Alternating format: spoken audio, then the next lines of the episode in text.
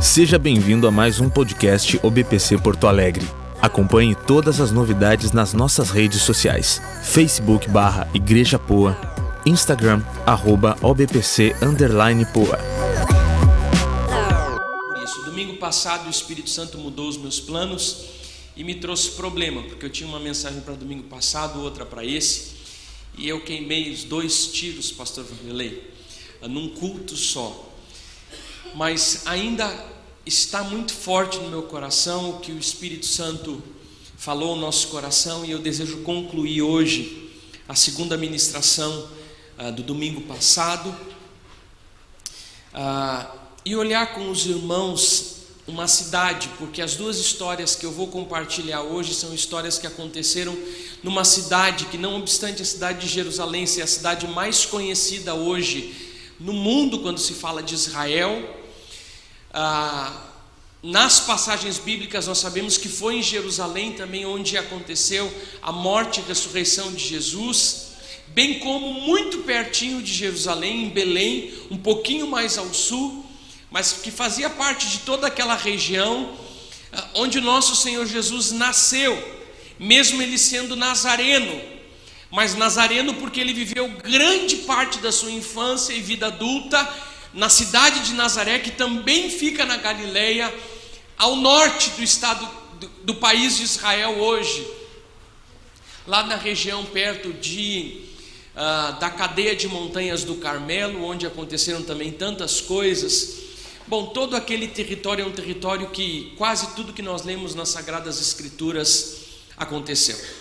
Mas eu gostaria de olhar para Cafarnaum, e separando duas histórias que aconteceram na cidade de Cafarnaum, eu gostaria de pensar com você e pegar emprestado o título de uma outra ministração que eu ministrei, eu creio que ano passado ou em algum domingo desse ano, de como deixar um legado. Todo mundo, recentemente eu, eu estive num sepultamento na semana passada de um filho de uma família muito querida do nosso meio. Não sei se os irmãos estão aqui. Nós teremos o culto em memória no final desse mês. O Bruno, que com 26 anos partiu, e, e cremos que se reconciliou com Jesus e partiu para estar com o Senhor. Mas é nesse tempo que a gente começa a refletir sobre a nossa limitação humana, limitação do nosso corpo, quanto a gente. Bruno era filho ah, do irmão Carlos e da irmã Marta.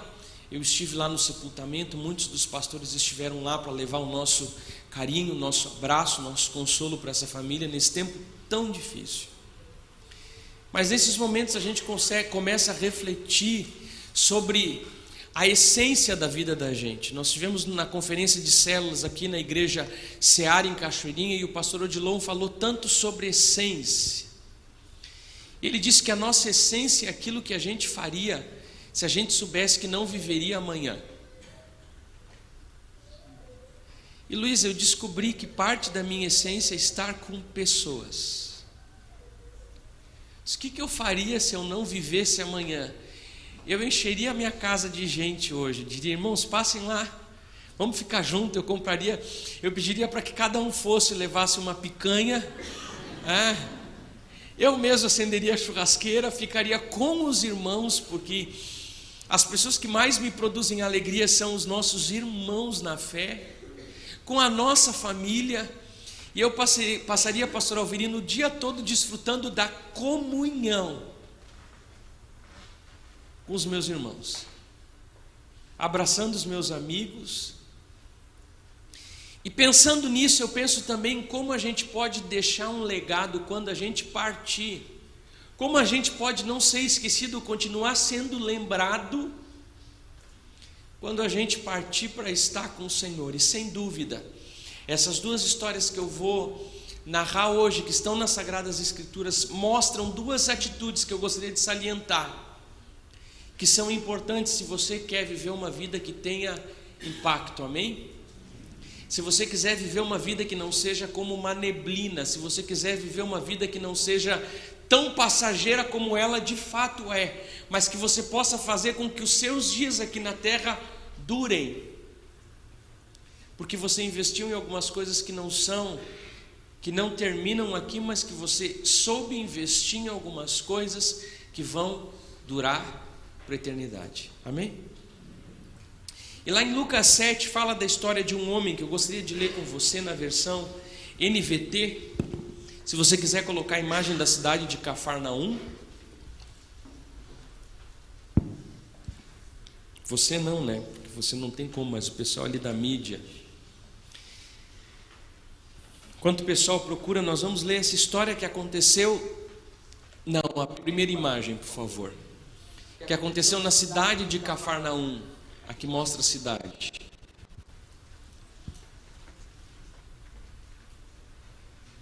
Aí está a cidade de Cafarnaum, que fica perto do mar da Galileia, que não é um mar, que é um lago é de água doce. Ah, e a gente tenta imaginar como é que tantas tempestades Jesus caminhou nesse mar.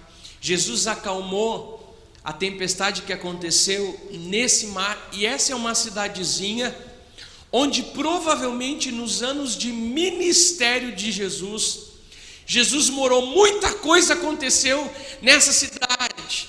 Foi nessa cidade que Jesus disse: Deixem vir a mim os pequeninos, porque dos tais é o reino dos céus. Foi nessa cidade que Jesus expulsou o endemoniado, o demônio de um endemoniado que disse: Jesus, tu veio, tu veio antes do tempo, tu veio para estabelecer o teu reino, e Jesus expulsa o demônio daquele endemoniado. É nessa cidade que Jesus cura um enfermo. No sábado, é nessa cidade que a mulher do fluxo de sangue é curada. É nessa cidade. Aqui está a preciosidade de nós viajarmos para Israel. Não é uma viagem, é um estudo bíblico no lugar.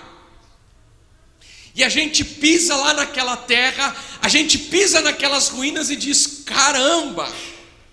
E eu costumo dizer para todo mundo que vai para Israel é que a gente dá cor às histórias das Sagradas Escrituras. A gente pinta a Bíblia com cor, porque a gente não imagina mais como eram os lugares sagrados, mas a gente lembra porque a gente esteve lá.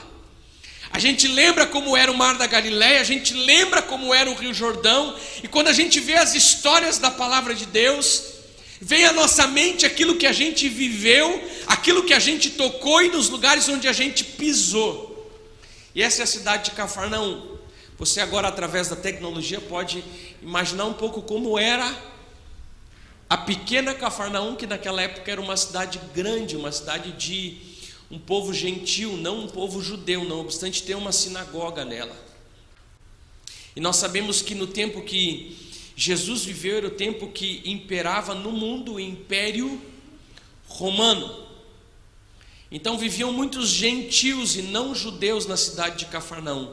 E é nessa cidade que nós vemos a história de um homem, de um oficial romano que demonstra fé. Lucas capítulo 7 diz assim: Quando Jesus terminou de dizer tudo isso, a multidão entrou em Cafarnaum. Lucas capítulo 7, versículo 1. Agora o versículo 2: Naquela ocasião, um escravo muito estimado de um oficial romano, estava enfermo, à beira da morte. Quando o oficial ouviu falar de Jesus, mandou alguns líderes judeus lhe pedirem que fosse curar o seu escravo. Os líderes suplicaram insistentemente que Jesus socorresse o homem, dizendo: Ele merece a sua ajuda. Paramos por aqui. Um oficial romano que dá uma ordem para os líderes judeus. Lembrem comigo que o judeu não gostava do romano, porque havia um império romano, aquela região da Judéia, da Galileia, onde é hoje Israel, onde vivia o povo judeu, era dominado pelo império romano, e o império romano cobrava impostos. E havia uma expectativa de que um dia o Messias ungido levantaria justamente também como ungido político para libertar o povo daquele jugo, daquele império romano. Então, o judeu não gostava do romano. E nós vemos nessa história, diga assim comigo, um homem bom e um homem de fé.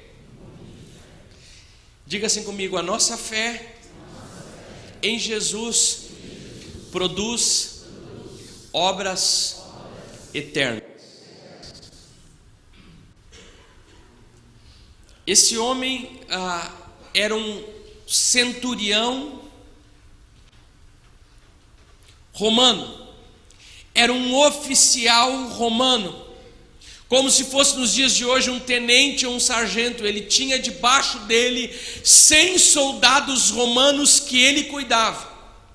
E aqui nós vemos Jesus chegando mais uma vez em Cafarnaum. Esse oficial já conhecia sobre Jesus e ele pede para que os líderes judeus vão até Jesus para trazer Jesus à sua casa, para que ele cure um servo que estava enfermo. E a palavra diz que os líderes suplicaram insistentemente que Jesus socorresse o homem.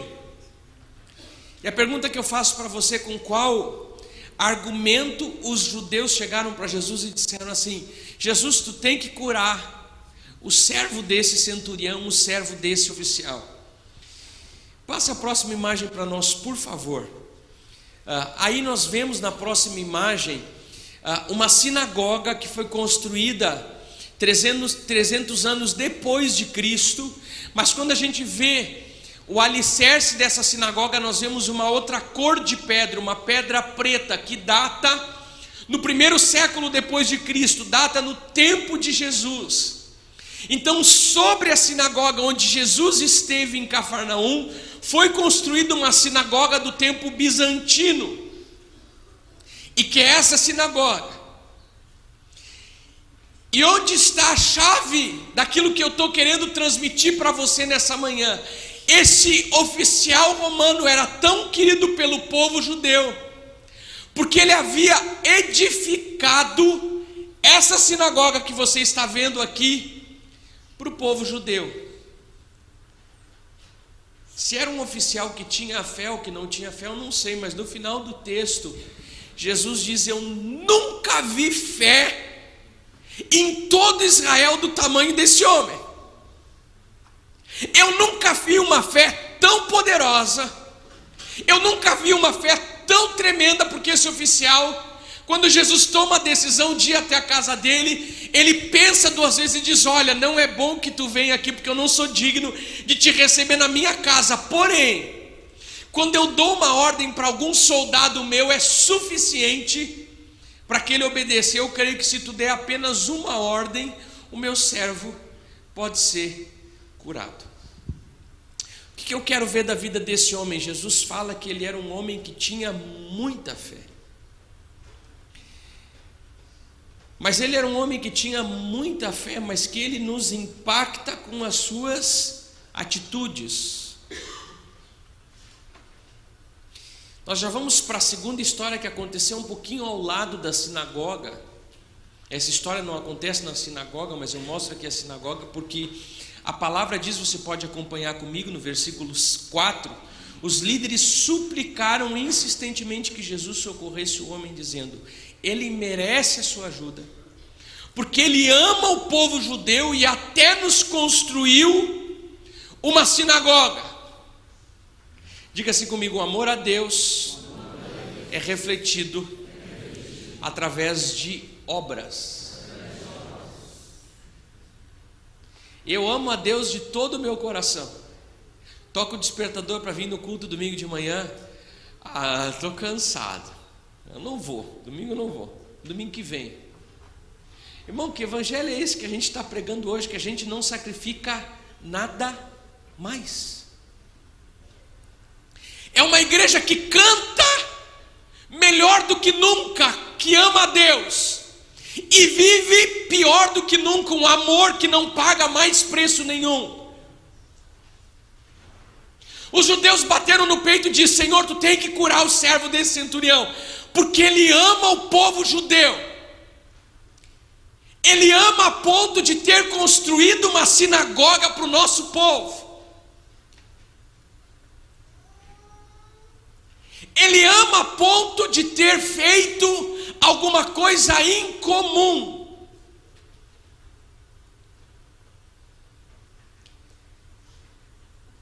Que tempo esse que eu leio nas Escrituras Sagradas dos mártires que fizeram coisas que foram realmente impressionantes por amor a Jesus. Ontem eu escutei o pastor falar de um mártir sul-coreano que, enquanto ele era sacrificado pela sua fé, junto com a sua família, sendo encoberto de terra e pedras, vivo com a sua família, pega na mão do seu filho e diz: Filho, não te preocupa, porque hoje mesmo nós estaremos sendo recebidos pelo nosso Senhor Jesus.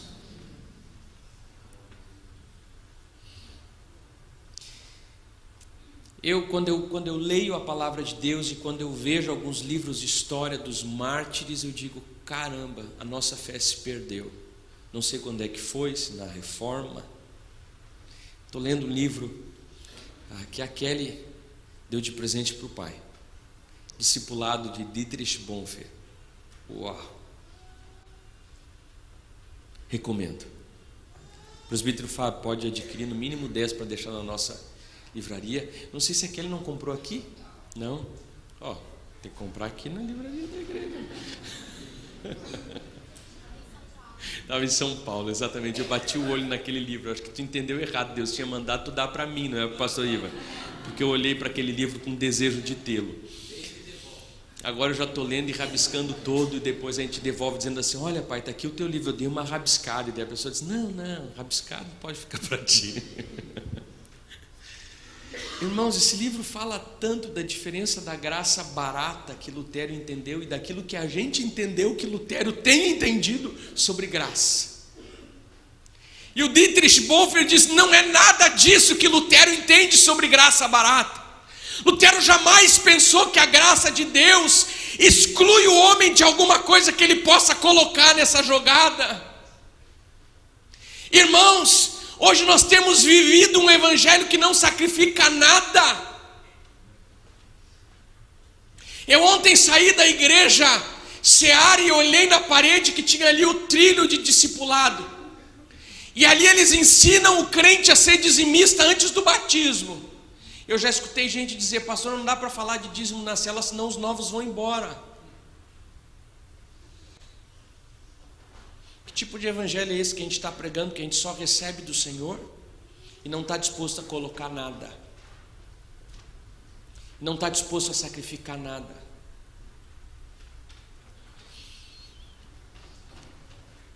Se você quer deixar um legado, invista naquilo que é eterno, invista na obra de Deus, invista naquilo que agrada o Senhor. A avó do John ah, o John me compartilhou que a avó dele tinha um, um tijolinho. O que, que era, John? Onde é que está o John? Deve estar tá trabalhando? Ah, está fazendo almoço hoje. Que tinha um tijolinho, alguma coisa, ah, que fazia lembrança, porque ela ajudou a construir esse templo.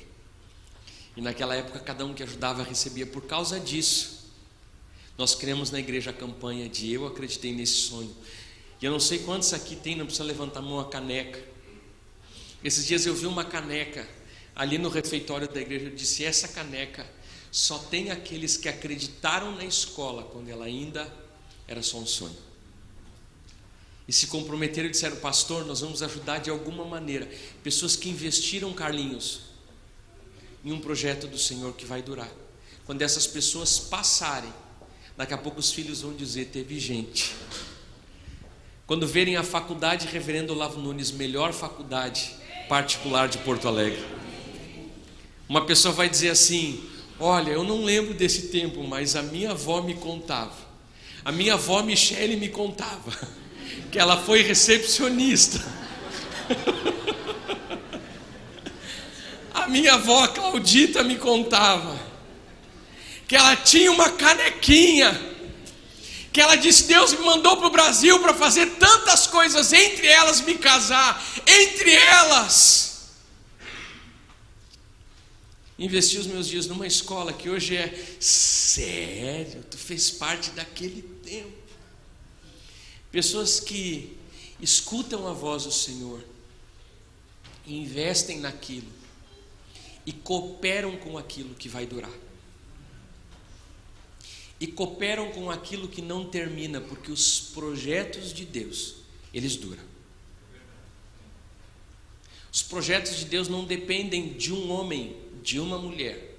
Os projetos de Deus, ele garante, ele se compromete, ele provê, eles duram.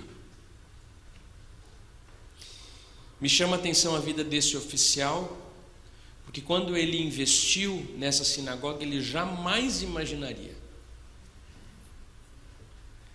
Ele não era judeu.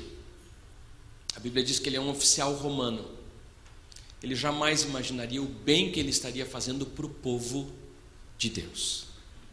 E que isso traria para ele ah, resultados, benefícios lá na frente. Que isso traria para ele ah, a colheita de uma semeadura. Um povo que o amava e dizia: Olha, Senhor, cura o servo desse centurião e me chama a atenção a conexão que Jesus faz com a fé desse homem. Diz: Que fé! Geralmente, pessoas que têm muita fé, a gente não vê a fé delas pelo abstrato. É ou não é?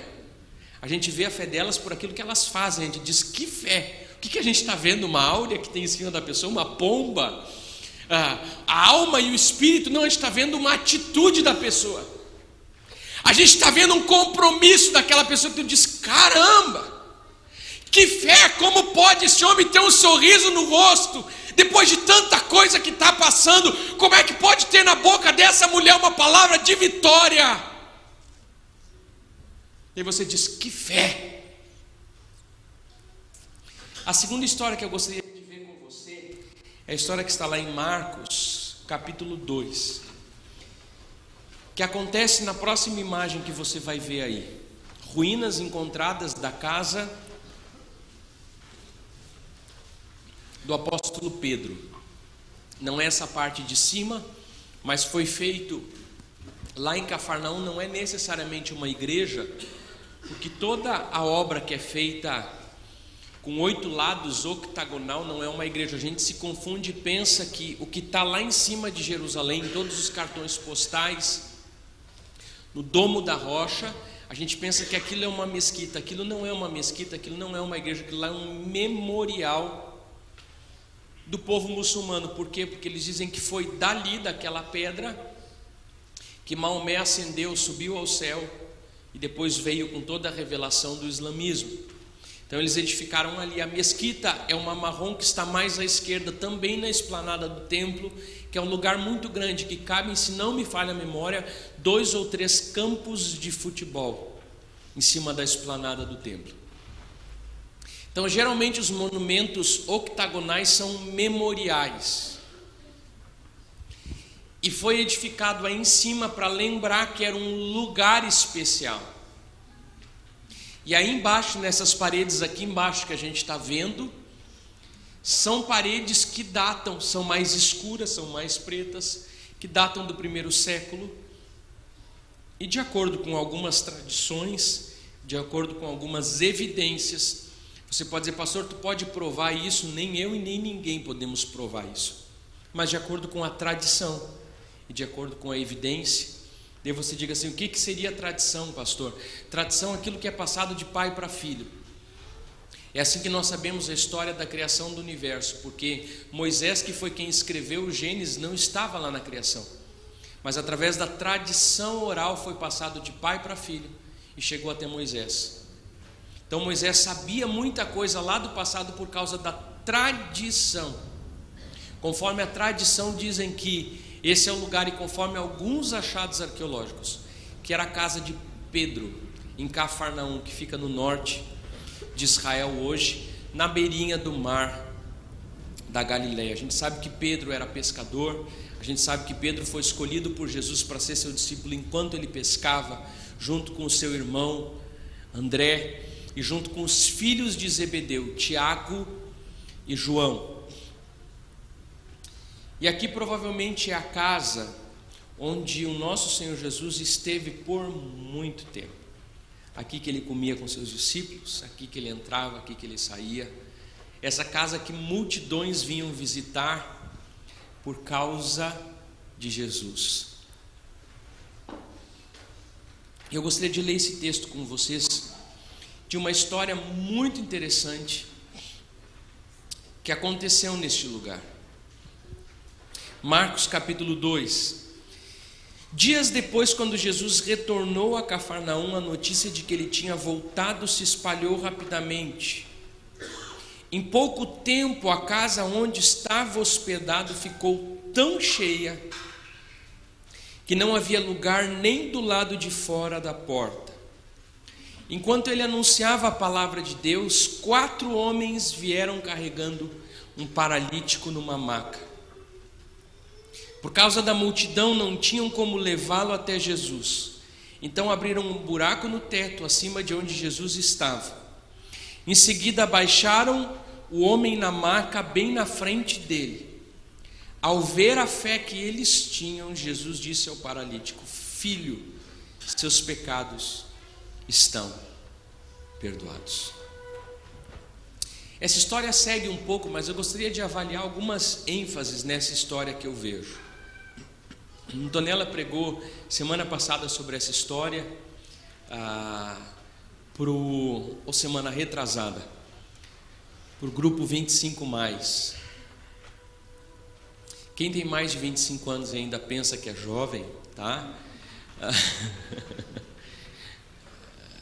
Não deixe de conhecer o trabalho novo, do novo ministério da igreja, 25 mais, amém? Trabalho uh, focado principalmente em pessoas sozinhas. A gente quer promover encontros. que nada, promovemos eventos, atividades legais para que o pessoal possa estar junto e também se conhecer né, conhecer outros cristãos que servem a Jesus e aqueles que querem casar também têm a possibilidade, quem sabe, encontrar pessoa de Deus dentro do ministério. Amém? A gente olha para essa história e a gente pensa o seguinte: tem tanto personagem importante nessa história. Tinha uma multidão que a Bíblia fala aqui que estava na casa de Pedro. Tinha próprio Pedro, de quem era a casa, o proprietário da casa, que deixou que essa história acontecesse ali. Tinha quem, que a palavra fala aqui, um paralítico. Eu confesso para os irmãos que eu não fui estudar para saber se ele era, qual tipo de deficiência que ele tinha, mas a Bíblia diz que ele era um paralítico. Tinha também Jesus, e no meio de toda essa multidão, eu quero que você olhe para quem está do seu lado e diz assim: ó, quais são ou qual é o personagem principal dessa história?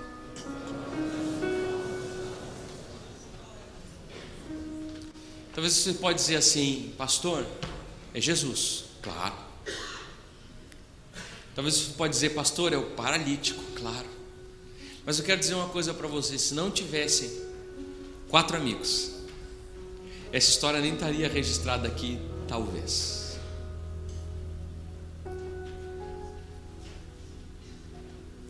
Talvez os amigos deveriam vir primeiro. Primeiro os amigos, depois Jesus e depois o paralítico. E eu queria refletir um pouco com os irmãos a riqueza de nós termos amigos. Primeira coisa que é importante na nossa vida para a gente deixar um legado é investir naquilo que agrada ao Senhor, investir naquilo que é eterno, investir no reino. Investir naquelas coisas que não dizem respeito a essa terra, mas dizem respeito àquilo que as pessoas. Ontem, falando com o irmão da igreja, ele disse: Pastor, eu quero muito ajudar na reforma do templo, porque só em pensar quantas pessoas são transformadas eternamente, os nossos cultos de domingo, se conta comigo. Quando a gente tem um, uma concepção eterna das coisas que nós fazemos, nós temos grandes chances de não sermos esquecidos quando a gente partir a gente tem grandes chances de deixar um legado. E quando a gente investe em pessoas, amém? Quando a gente investe em gente, nas minhas primeiras pregações aqui na igreja, eu cansei de contar uma ilustração, mas deve fazer 10 anos que eu não conto ela, eu vou contar hoje. Posso, Cris? um menininho, muito arteiro. Pai comprou um carro novo. E ele vem com o carro novo, a garagem era estreitinha, ele passa com a bicicletinha, vem da rua feliz que o pai está com um carro novo. Daí o pai diz: Filho, tu cuida, tu cuida do carro do pai. Tu não me estraga o carro, tu não bate no carro, tu não suja o carro. E o menininho muito feliz, meio estabanado, entra correndo na garagem com, com a bicicleta e vem passando e tenta fazer, passar dentro da, entre a parede e o carro e vem arranhando o carro de uma ponta a outra. Quando o pai viu aquele arranhão, ah, eu vou conversar contigo, vem aqui pega alguma coisa na mão e começa a bater no menino e corrigir ele, dizer: Tu nunca faz isso. Mas ele bate tanto no braço do menino que o braço gangrena. Ele vai para o hospital, tem que amputar o braço. O pai reluta muito em visitar o filho, um sentimento de culpa terrível, vontade de queimar o bendito carro, não sabe o que fazer. Até que passa alguns dias, ele tem coragem e vai visitar o filho. Quando ele chega lá, o menininho abre um braço, outro pedacinho de outro, e diz assim: Paizinho, quando meu braço crescer de novo, eu nunca mais vou arranhar o teu carro. Às vezes a gente dá mais valor às coisas do que às pessoas. Eu tenho um exemplo tremendo da minha vida quando a minha noninha, a única que eu conheci, estava para partir com o Senhor, num quarto semi-privativo, que era o que o plano pagava. O pai e a mãe disseram: Não, não estão tratando ela bem aqui. E colocaram ela num quarto particular. Gastaram um bom dinheiro. Eu, no primeiro momento, achei ah, que não era necessário, porque a nona estava bem, estava mal de saúde. Eu escutei da boca do pai e da mãe dizendo: Não, filho, dinheiro não vale muito. Agora a nona tem que passar esses dias bem. E gastaram um dinheiro alto. Eu disse: Uau. E a nona viveu os últimos dias aqui na terra como uma rainha. Dependendo ela não, eu acho que ela não nem chegou a lembrar, eu lembro, eu tenho gravado Nunca mostrei para a mãe. A mãe, parabéns, último parabéns que a gente cantou para a nona lá no hospital. A gente entrou cantando em quatro vozes, eu, César, a Cibele, a Anto, o pai não estava lá. E eu lembro como ela foi bem tratada. Eu lembro como a gente revezava para buscar ela em casa, para levar no hospital. E ela vinha devagarinho, ia na frente da fila, dava uma vergonha né, como os velhinhos costumam fazer, fazem que não estão percebendo nada e diz: Lavo, vem aqui, Lavo. e eu fico tão feliz por poder ter investido na minha avó, ter tido um testemunho. E às vezes a gente investe em tanta coisa E às vezes não custa nada investir nas pessoas. Às vezes é um tempo sentado, conversando, escutando a história. Ah, mas tu já contou três vezes, deixa contar de novo. Às vezes é dar um telefonema. E eu gostaria de refletir nessa manhã sobre a riqueza de termos amigos, de termos pessoas, de não estarmos sozinhos. Faço uma pergunta para você: quantos amigos você tem? Porque gente que está do nosso lado a gente tem um monte, mas amigo. Amigo que a gente pode ligar de madrugada e dizer, cara, me dá uma mão porque eu fiquei sem bateria no carro. Eu preciso só de alguém para fazer uma ponte. Eu fiquei tão constrangido esses dias porque eu fiquei sem bateria. Pedi ajuda para um irmão que morava perto da igreja. Só para saber se ele tinha um cabo. Quando ele disse que não tinha o cabo, para mim estava bom. Se ele não tivesse, eu ia comprar. Irmãos, foi uma dificuldade para eu dizer para esse irmão que não precisava mais. Está tudo bem, pastor, eu vou contigo. A gente dá um jeito. Cara, fica tranquilo, você está em casa com a tua família. Eu vou aqui no Bourbon e encontro o pastor. Ah, conta comigo, que precisar. Eu, a gente dá um jeito, eu tiro a bateria. Não, não, calma aí que eu vou tirar a bateria do meu carro. Eu levo a bateria junto lá. A gente dá um jeito. Eu disse, querido, está tudo em paz. Eu compro o cabinho aquele e dou um jeito. Aquelas pessoas que a gente sabe que a gente vai poder ligar a qualquer hora. Como é bom ter amigo. Tem um adágio que diz que tem amigos que são mais chegados do que irmãos. Esse adágio para mim não serve. Ele serve assim: tem amigos que são tão chegados quanto irmãos. Porque graças a Deus eu tenho nos meus irmãos, quem sabe, os meus melhores amigos, junto com a minha família mais perto, minha esposa, os meus pais, e com outros amigos de verdade que Deus colocou na minha vida. São aquelas pessoas que o dia que eu quero relaxar e tá, tá em paz, eu, eu, eu, eu organizo para estar tá com eles. É uma luta para mim, porque a nossa vida é estar tá com as pessoas. E às vezes, quando tem um dia que a gente está em casa em família, começa a caminhar assim, a Antonella já me olha e diz: O que, que tu está pensando, Olavo? Ah, convidar alguém para fazer alguma coisa junto. Seu Olavo, sossega, fica um dia em casa. A gente está sempre com todo mundo. Não, não, tá bom, vamos ficar em casa. Daqui a pouco eu já estou pensando, pá, mas aquele irmão faz tempo que a gente não não está com eles. Vamos dar uma ligadinha só para passar, tomar um chimarrão. Vou pedir para eles passar aqui para fazer alguma coisa. riqueza de ter amigos. Eu queria que você imaginasse comigo a cena hoje de um grupo de cinco amigos. É como se os cinco amigos dissessem assim: ó, a gente quer assistir um filme, mas tem um que não pode. Não, se ele não pode, a gente não vai. Só se der para levar ele junto. Vamos jogar bola. Não, mas se ele não pode, só se der para colocar a maca dele no gol, nem que ele leve bolada, mas deixa a maca ali. Mas ele está no nosso time. Se ele não entrar em campo, a gente não joga. Eu imagino que esse era o sentimento dos quatro amigos dizendo assim: Cara, vamos levar o fulano para conhecer Jesus. Eu não sei por que, que ele ficou paralítico. Eu digo isso para o irmão que eu não fiz a pesquisa profunda para saber se ele era paralítico de nascença, ou se ficou paralítico, ou qualquer outra coisa. Mas o que o texto me mostra é o impacto da vida desses quatro amigos na vida desse paralítico.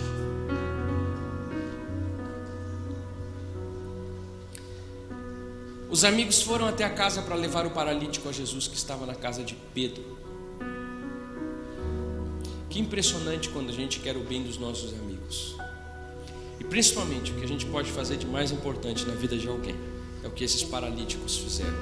É o que esses amigos do paralítico fizeram. É levar alguém a Jesus. Queria que você olhasse ao redor para ver se a pessoa que lhe ganhou para Jesus está aí. Se está aí, sai do seu lugar agora, vai lá e dá um abraço nela. Rapidinho, faz uma bagunça aí. Se alguém que lhe levou para Jesus está aí, sai do lugar, dá um abraço nela. Assim, ah, cara, obrigado pelo teu compromisso comigo.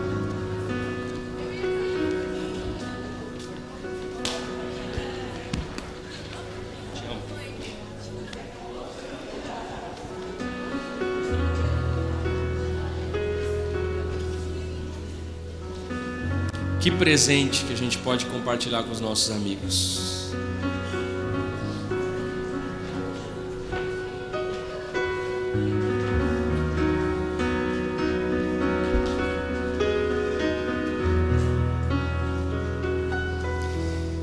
Eu tenho que concluir porque agora o tempo é muito radical comigo.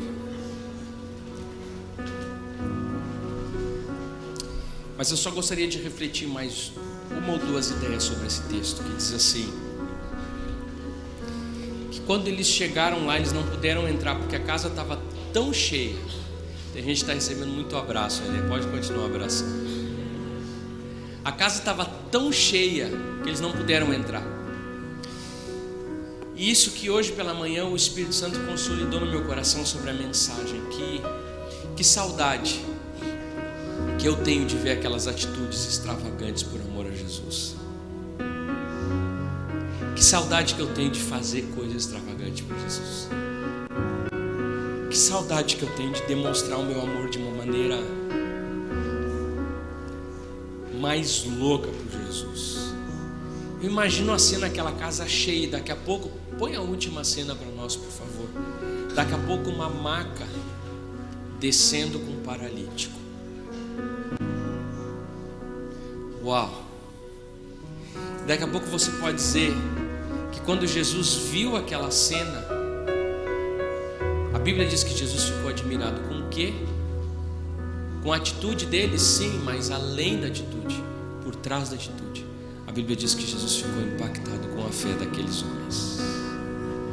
Irmão, se a sua fé é verdadeira, ela precisa resultar em obras que declarem publicamente o amor que você tem por Jesus. Às vezes a gente pensa que a gente está fazendo muito para Jesus, de boa. Não sei em qual ministério da igreja você se envolve. E às vezes quando a gente se envolve é uma luta para chegar na hora. É uma luta para vir. Tudo é difícil. Ah, porque eu já fiz muito essa semana, agora não. Jesus fica olhando para mim às vezes.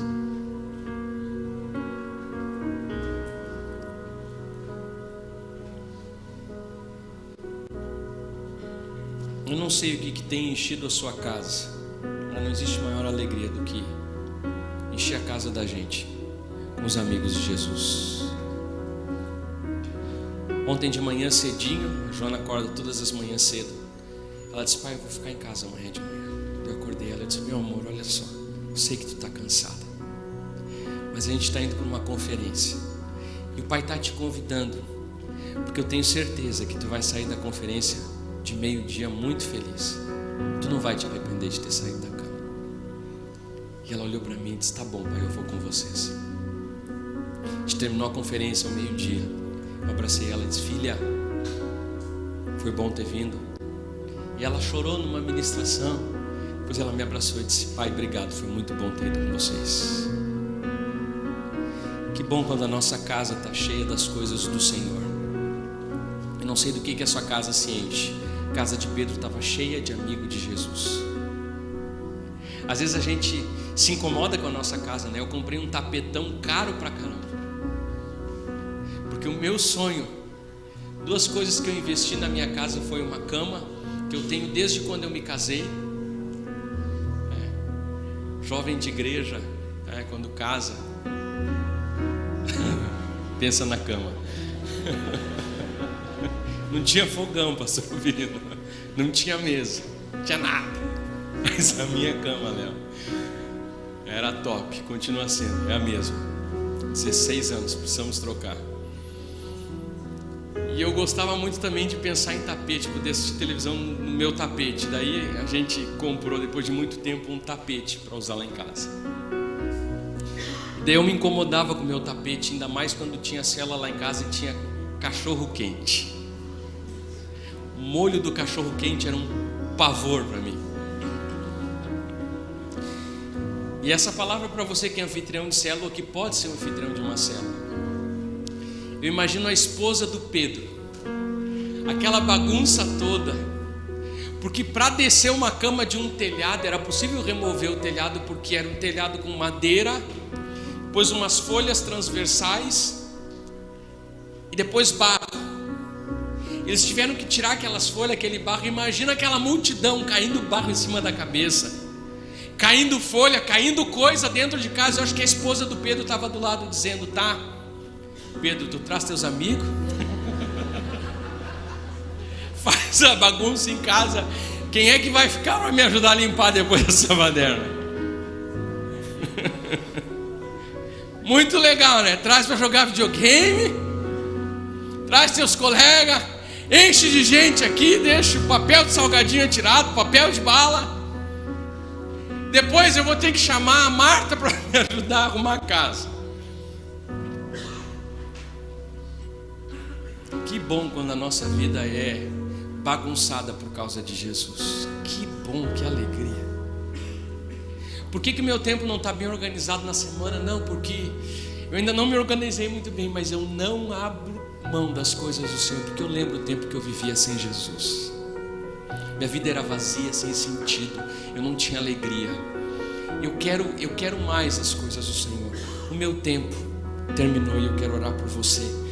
Você quer ver o fim da mensagem, fique no próximo episódio.